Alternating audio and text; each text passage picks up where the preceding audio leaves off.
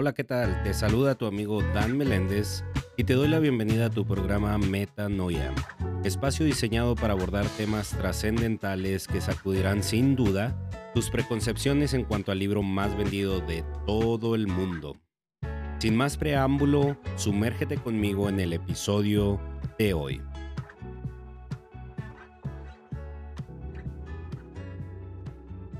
¿Quién no ha sentido alguna vez preocupación?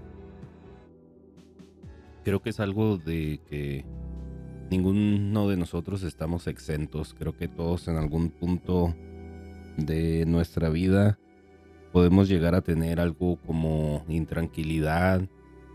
Esa intranquilidad que nos genera alguna preocupación nos lleva también a la ansiedad y a tener una serie de dificultades en nuestra vida, en nuestro sentimiento. Y es extraño que la palabra preocupación por lo regular la catalogamos en un concepto negativo, en una cuestión negativa. Pero tiene que ser siempre así. El decir estoy preocupado tiene que siempre guiar a una cuestión negativa. Podemos ver y clasificar muchas cuestiones de preocupación. Podemos algunos preocuparnos por diferentes cosas que obviamente para la persona que está preocupada son razones válidas. Hay personas, a lo mejor te puede tocar que en tu caso particular personas te digan que la cuestión por la que tú estás preocupado o preocupada mm, es algo que no requiere esa preocupación o que no vale la pena tener dicha ansiedad, dicha intranquilidad que se está ah, dando por el problema que tienes. La realidad es que para cada uno de nosotros individualmente, la forma en la que nos sentimos respecto a algo es válida para nosotros. Puede que para alguien el tema en el que tú estás sufriendo no sea tan importante o no sea motivo de una intranquilidad, pero para ti es 100% válido. Igualmente, esa misma persona que no clasifica tu intranquilidad como algo válido puede estar pasando por algún problema que para ti es algo sencillo y no debería de ser causa de intranquilidad o preocupación. Lo que quiero que me entiendas es que muchas veces nosotros podemos juzgar en los zapatos de alguien más sin estar en ellos y pensar que no es algo válido. Quiero que tengamos en cuenta y que tengamos claro que cada una de las cosas que nos suceden y que nos causan impaciencia, intranquilidad, incomodidad, ansiedad, pueden ser 100% válidas para nosotros personalmente, independientemente de cómo lo ven los demás. Entonces, hay validez en nuestra intranquilidad. A nivel personal, es 100% válida la razón por la que nos sentimos intranquilos. La cuestión es de si sea cual sea la situación, debemos de tener esa intranquilidad, debemos de tener esa ansiedad que nos está generando un problema. Y la palabra preocupación es interesante para mí porque por lo regular le atribuimos un aspecto negativo. Le, le atribuimos cuando tú escuchas que alguien está preocupado, lo vemos en un contexto negativo, en un contexto, un contexto de que esa persona está teniendo un sentimiento de intranquilidad en su vida por algún problema y lo vemos así. Pero la preocupación no necesariamente tiene que ser negativa. Creo que hemos empujado de algún modo y vemos la preocupación, le hemos asignado esa connotación negativa, pero no necesariamente tendría que ser así, no necesariamente tendría que ser todo el tiempo algo negativo. La palabra preocupación como su nombre, como su la misma palabra lo dice, es preocuparte por algo, es decir, es, la preocupación son las ocupaciones que tienes antes de llegar a un punto determinado, es decir, de un punto a futuro. si tienes alguna deuda, tal vez, si tienes algún problema, tienes que arreglar alguna plática con algún ser querido con el que has estado distanciado. La preocupación son los pasos que llevamos anterior a llegar a enfrentar a ese problema. Pero ¿por qué tendrían que ser negativos? ¿Por qué tendrían que siempre generarnos ansiedad? ¿Por qué tendrían que siempre generarnos intranquilidad? Porque no estamos exentos de los problemas en nuestra vida, no estamos exentos de, de que en algún punto de tu vida van a, va a llegar algún problema, pequeño, mediano, grande, pero no estamos exentos de ello. Vamos seguramente a pasar por problemas en nuestra vida. Entonces, ¿cómo nos enfrentamos ante esos problemas y cómo nos preocupamos ante los problemas? Creo que muchas veces los problemas tienen un efecto negativo en nuestra vida, un efecto negativo en nuestro sistema, porque debemos de recordar, debemos de ser conscientes que nosotros ah, como seres ah, espirituales, nuestras condiciones físicas, afectan nuestra espiritualidad y también nuestra espiritual va a afectar nuestra condición en nuestro cuerpo, en lo que vivimos. Entonces, ¿por qué habríamos de preocuparnos siempre de una manera negativa? Si los problemas van a llegar en algún momento o en otro, porque esos problemas tendrían que forzosamente generar ansiedad, generar intranquilidad en nuestra vida. ¿Será acaso que pudiéramos ver la preocupación en un contexto positivo? ¿Habrá formas positivas de preocuparnos por algún problema? Claro que sí. Claro que podemos preocuparnos de una manera positiva llevando a cabo los pasos que tengamos que llevar para enfrentar aquel problema. No podemos simplemente hundirnos y ver todo de una manera negativa ante los problemas y sentirnos ah, destrozados y sentirnos ah, caídos, derrotados por algún problema que se presente en nuestra vida. Como cristianos aún tenemos un mayor compromiso de enfrentar todos los problemas que vienen en nuestra vida de una manera positiva. ¿Cómo es la forma en la que podemos enfrentar nuestros problemas y estar tranquilos ante los problemas que no nos causen de alguna manera una gran ansiedad, una intranquilidad? La respuesta corta es que debemos de conocer a Jesús.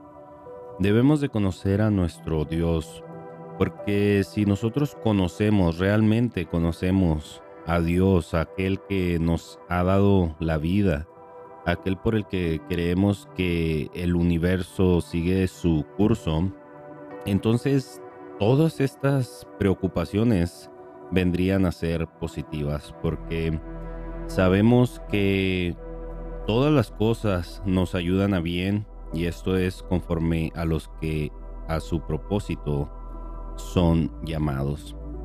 Nosotros hemos sido llamados con un propósito y todas las cosas que pasamos, sean buenas, sean malas, sabemos que nos ayudan a bien. Es una promesa de nuestro Dios. Pero para tomar esa promesa, para creerla, debemos de estar conscientes de quién es el que da la promesa. En el episodio de reconociendo nuestra capacidad para cumplir promesas, hablábamos precisamente que muchas veces podemos decepcionar a las personas porque no tenemos la capacidad para cumplir las promesas. Pero Dios tiene la capacidad de cumplir cada una de sus promesas y Él lo ha demostrado en el paso del tiempo porque ha cumplido todo lo que ha dicho y ha de cumplir todo lo que está escrito. Todas sus promesas han de ser cumplidas en tu vida. Entonces, si nosotros conocemos quién es Él, debe de transmitirse, debe de traducirse a nuestras preocupaciones. Nuestras preocupaciones deberían de ser trasladadas de lo que nos causa ansiedad, de lo que nos causa mm, depresión, de lo que nos causa intranquilidad, a una preocupación más positiva, sabiendo que habremos de vencer el problema y que habremos de llevar a cabo los pasos necesarios para resolver aquel problema. Pero no hay forma de hacerlo si no conocemos a Jesús. Muchos podremos decir que conocemos a Jesús, sabemos quién es, sabemos que Él ha venido a este mundo, como dice su palabra, para que todos aquellos que en Él creamos podamos obtener la vida eterna. Podemos decir que hemos caminado en la fe por cierto número de años. Podemos decir un año, podemos decir 20, 50, 40, 80 años. Pon el número, el que quieras. Podemos este, ver que podemos estar caminando bajo su señorío por cierto número de años, por cierto periodo de tiempo. ¿Cuál es tu tiempo en particular que has caminado? En la presencia de Jesús. Pero el tiempo de caminar con Él no nos da automáticamente el conocimiento pleno de Cristo. Es por eso que seguimos aprendiendo de Él, por eso seguimos escuchando de su palabra, de sus enseñanzas en todo momento y es por eso que nunca se va de se va a dejar de estudiar su palabra, porque su palabra es viva, es eficaz, su palabra nos habla a cada instante y cada día nos da nuevo conocimiento si es nuestro deseo. Cada día abre el panorama de cómo vemos a Jesús. No podemos simplemente decir, yo conozco a Jesús, sé que Él murió por mí, y eso no automáticamente quiere decir que le conozcamos a la perfección. En una ocasión, el Señor está platicando con sus discípulos y les hace una pregunta. Jesús, cuando había venido a las partes de Cesarea de Filipo, le pregunta a sus discípulos, ¿quién dicen los hombres que es el Hijo del Hombre? Y ellos le empiezan a dar varias respuestas. Empiezan a decir, bueno, unos dicen que tú eres Juan el Bautista, otros dicen que eres Elías, otros dicen que eres Jeremías, otros dicen que eres alguno de los profetas. Algunos dicen diferentes cosas y Jesús les hace una pregunta muy importante y creo que es una es la misma pregunta que nos hace a cada uno de nosotros en este tiempo. Jesús les pregunta a sus discípulos, bueno, eso es lo que las gentes dicen, porque una cosa es lo que piensen las gentes acerca de él, porque si alguien no tiene parte con él, ¿qué importancia hay para qué es lo que piensan de él? No era a lo que Jesús realmente quería llegar acerca de quién decía la gente que él era, sino que les pregunta, llega a la pregunta realmente importante de, ese, de esa conversación y les pregunta a ustedes quién dicen que soy. Si Jesús te pregunta en este momento, ¿tú quién dices que soy? ¿Cuál sería tu respuesta?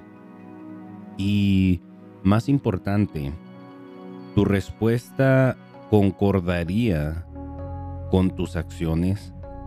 Tu respuesta se traduciría en tu forma de comportarte, en tu forma de dirigirte hacia los demás, en tu forma de enfrentar tus problemas y tus preocupaciones, en tu forma en la que lidias con la depresión o con la ansiedad. son cosas muy distintas. Nosotros podemos pensar que conocemos realmente quién es Jesús. Podemos pensar que conocemos quién realmente es nuestro Dios porque lo escuchamos a cada tiempo. Escuchamos seguido en numerosas ocasiones que nuestro Dios es omnipotente, que quiere decir que es una persona que todo lo puede. Sabemos que es omnisciente, que es una persona que todo lo sabe y que es omnipresente. Que al momento en que está aquí conmigo, en ese mismo tiempo está allí donde estás tú. Y sabemos sus atributos, los repetimos, los cantamos en la alabanza, en la, en la adoración. Pero también debemos de recordar que él mismo dice que su pueblo de labios le adora. Es una cosa muy distinta que nosotros podamos saber y declarar sus atributos, decir que Él es omnipresente, que Él es omnipotente, que todo lo sabe. Pero ¿cómo se traduce eso en el transcurso de tu vida? ¿Cómo se traduce eso que sabes en tu andar diario? ¿Cómo se traduce eso cuando tú te conduces en el día a día? Podemos decir, le conozco bien.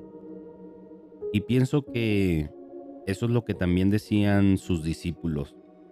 Sus discípulos, mira, no eran discípulos como tú o como yo, que ahora sabemos y seguimos a Jesús por fe. Sabemos que Él vino, hizo todo lo que su palabra dice y sabemos que Él es nuestro Salvador. Le seguimos por fe. Sus discípulos tuvieron el privilegio de seguirle hombro a hombro, de pasear con Él, de de dormir en el lugar donde él dormía, de ver cómo se dirigía y aprender de primera mano el Evangelio. Jesús estaba entregando directamente el Evangelio a sus discípulos. Entonces, por ahí podemos ver que los discípulos deberían de conocerle, ¿verdad? Dicen que no conoces a una persona completamente hasta que vives con esa persona. Bueno, podemos decir que los discípulos vivían con Jesús. Se dirigían con él hacia donde él iba. Eh, lo veían lo que comía, cómo se dirigía hacia las personas prácticamente vivían con él. En una ocasión cuando Jesús estaba por allí a la orilla del mar de Galilea, y después de que había estado con las multitudes y había referido todas estas parábolas en las que daba la enseñanza a los demás para los que quisieran aprender, pudieran conocer, pudieran saber a, lo que él se refería y pudieran tener esa emoción dentro de ellos de tratar de de entender a lo que Jesús estaba refiriendo cuando uh, refería estas parábolas. Muchos de ellos se le acercaban porque sabían que sanaba personas, que resolvía problemas. Y la razón por la que le seguían era para eso, precisamente, para obtener el beneficio. Jesús sabía esto perfectamente. Por eso Jesús les había dicho a sus discípulos que tuvieran la barca lista porque él ah, quería estar preparado para partir si tenía que hacerlo. Si de alguna forma aquello se volvía en un simple ah, intento de obtener un beneficio temporal. Porque no importa a quién sanara en ese tiempo, era seguro que aquel sanado iba a morir, iba a perecer, iba a ir a dormir para que esperara al momento en el que el Señor Jesús regresase y nos levantase junto con ellos de la muerte. Entonces, todo aquello era algo, digamos, temporal. Y es alguna de las cosas que Jesús no comprendía, por qué los seres humanos a veces luchamos tanto por lo temporal, por lo que se destruye, por lo que se echa a perder. Y nos preocupamos tanto por cosas tan finitas, tan algo que se termina. Entonces él estaba preparado para subir a la barca y partir si era necesario. Cuando ya era de noche, él duró bastante tiempo ahí hablando a, la, a la multitud y cuando se hizo tarde, era de noche, les dijo a sus discípulos, vamos a pasar al otro lado del mar. Estaban en el mar de Galilea, que es meramente un lago enorme, y les dijo que pasaran a la otra parte. Él despidió a la multitud, lo tomaron como estaba en el barco, y había también con él otras barcas. Cuando estaban cruzando aquella grande extensión de agua, se levantó una gran tempestad de viento y echaba las olas en el barco. O sea, estaban aquellas olas llenando la barca de agua, de tal manera que se abnegaba, dice cuando leemos su palabra, es decir, que de tal manera que se estaba hundiendo. Y él estaba, Jesús, en la popa. ¿Y sabe qué estaba haciendo? Estaba durmiendo sobre un cabezal. Entonces fueron y le despertaron y le dijeron, Maestro, ¿no tienes cuidado de nosotros que perecemos? Aquellos discípulos, aquellas personas estaban en una barca con el autor y dador de la vida. Y él dormía después de, obviamente, un largo día de estar con la multitud, de estar atendiendo a los enfermos, estar atendiendo a los pobres en espíritu. Y él estaba cansado y dormía sobre un, un cabezal cuando sus discípulos se acercan y imagino yo, con gran desespero, llegan y le preguntan, ¿por qué no tienes cuidado de nosotros que perecemos? Estamos a punto de hundirnos. Él, levantándose, empezó a reprender al viento y le dijo al mar, calla, enmudece. Y el viento cesó y se hizo gran bonanza y les dijo, ¿por qué están así de asustados, de amedrentados, de preocupados tan negativamente? ¿Por qué están así tan desesperados? ¿Por qué están tan amedrentados? ¿Qué, ¿Qué acaso no tienen fe? Y ellos tuvieron temor y se hacían unos a otros una pregunta una pregunta que a lo mejor también deberíamos de hacer nosotros. Porque el preguntar no es malo, el dudar no es malo. A veces pensamos que la duda es una muestra de no fe, una muestra de falta de respeto a nuestro Dios, pero nuestras dudas son buenas para que el Señor pueda en su misericordia mostrarnos las respuestas. Para que el que tiene dudas y pregunta pueda aprender, porque las preguntas generan respuestas y las respuestas generan conocimiento. Ellos se hicieron la pregunta y se decían uno al otro, ¿quién es este que aún el viento y la mar le obedecen? Es decir, aquellos discípulos que estaban con Jesús todo el tiempo, que lo habían escuchado predicar la palabra, lo habían escuchado hablar de su misión, de lo que él había sido mandado a la tierra y a mostrarles de alguna manera del gran poder de Dios que estaba con él.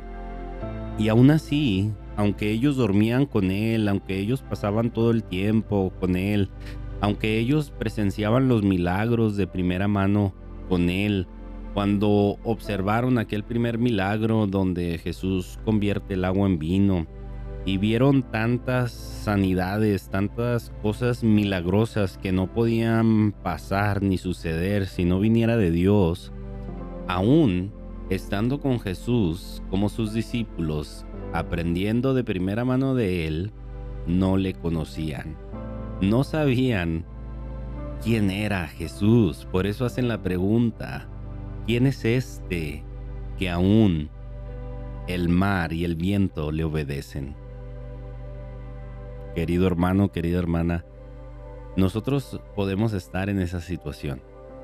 Nosotros podemos estar en esa situación donde hemos caminado con Jesús, hemos estado en su palabra y en su camino por cierto número de tiempo, pero puede que aún no entendemos que Él es el dador de la vida, que Él es aquel es todopoderoso y que tiene un plan maravilloso para nosotros, para el mundo en general y para nuestras vidas en particular.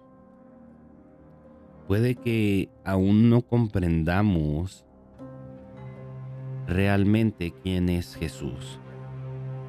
Y si no lo hacemos, eso nos causa cierta ansiedad, cierto miedo, cierto como dice su palabra, estar amedrentados ante las situaciones difíciles. Hermanos, cuando nosotros tenemos algún problema en nuestra vida, obviamente no estoy diciendo que no debemos de preocuparnos, por eso hablaba de las preocupaciones negativas y las preocupaciones positivas. Entonces, si nosotros conocemos al Dios de Abraham, de Isaac y de Jacob, y Dios nuestro, si nosotros le conocemos a Él, debemos de preocuparnos positivamente hacia nuestros problemas para resolverlos sabiendo que todas las cosas nos ayudan a bien, esto es conforme a los que a su propósito son llamados. Entonces, todas aquellas cosas que podamos experimentar son cosas que el Señor permite en nuestra vida y que sin duda nos ha dado la victoria. No importa lo que estemos pasando, Él tiene la solución para nuestro problema. Ya sea en este tiempo o en el venidero, Él nos habrá de dar la solución. Entonces, si un problema es problema, tiene una solución. Si algo no tiene solución, entonces no es un problema. Entonces, tratemos de no preocuparnos de una forma tan negativa que afecte otras cuestiones de nuestras vidas. A lo mejor tenemos un problema y ese problema nos lleva a una serie de problemas. Nos causa ansiedad, nos causa depresión, nos causa no querer salir a veces de la cama, nos causa ah, perder el apetito, nos causa este, buscar refugio en ciertas cosas que no son a lo mejor benéficas para nuestra vida, para nuestro cuerpo. Y es una cadena de problemas. Pero si conocemos a nuestro Dios Todopoderoso, si le entendemos realmente a lo que Él vino, lo que nos ha prometido, ninguna preocupación debería de ser negativa. Todas nuestras preocupaciones nos deberían de empujar a ocuparnos en los pasos necesarios que debemos de llegar para enfrentar el problema. Entonces, te quiero invitar a que cada día leas su palabra, cada día medites en ella y puedas así conocer a nuestro Dios. Porque él nos ha dejado su palabra para que sea de testimonio para nosotros. Su palabra es viva, es eficaz. Lo que está escrito ahí fue escrito para nuestra enseñanza y es la forma en que nosotros conocemos a Dios, es la forma en que entendemos su carácter Y entendiendo nosotros el carácter de nuestro Dios, podemos vivir tranquilos. Debemos de recordar que el mismo Jesús oró por nosotros.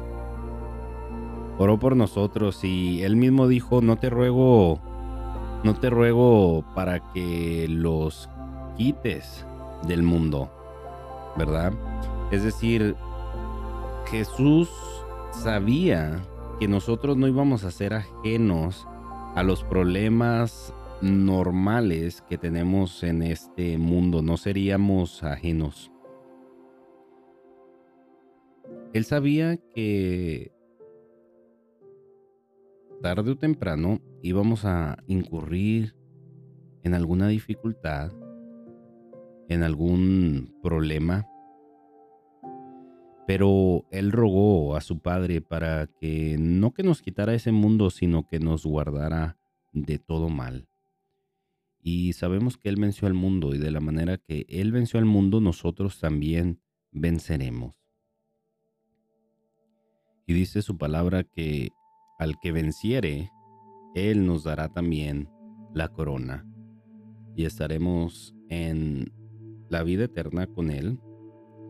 Y podrán ser borradas nuestras lágrimas, nuestro sufrimiento. No habrá más caos, no habrá más ah, destrucción, no habrá más cosas que nos causan esta ansiedad. Entonces, llénate de su palabra, llénate de todo aquello que es lo bueno, todo lo admirable y desechemos lo malo. Desechemos todo lo que no sirve en nuestras vidas. Si hay algo que te está afectando tanto, cámbialo. El problema que tienes, la angustia que puedas llegar a tener o la ansiedad, cámbialo, cámbialo por la alegría de nuestro Señor. Deseo que el Señor te cubra, te proteja y que te dé la sabiduría para pasar por cada uno de tus problemas el Señor te bendiga. Paz a ustedes.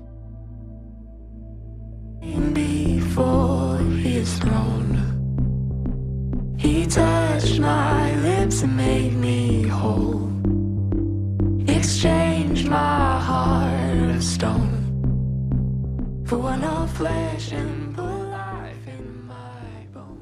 Gracias por acompañarme hasta el final de este episodio y seguro estoy que lo que has escuchado será de mucho beneficio en tu vida. Recuerda, examinadlo todo, retener lo bueno, absteneos de toda maldad, y el mismo Dios de paz os santifique por completo, y todo vuestro ser, espíritu, alma y cuerpo, sea guardado irreprensible para la venida de nuestro Señor Jesucristo. Me despido de ustedes, pero no por mucho. Hasta la próxima en el próximo episodio.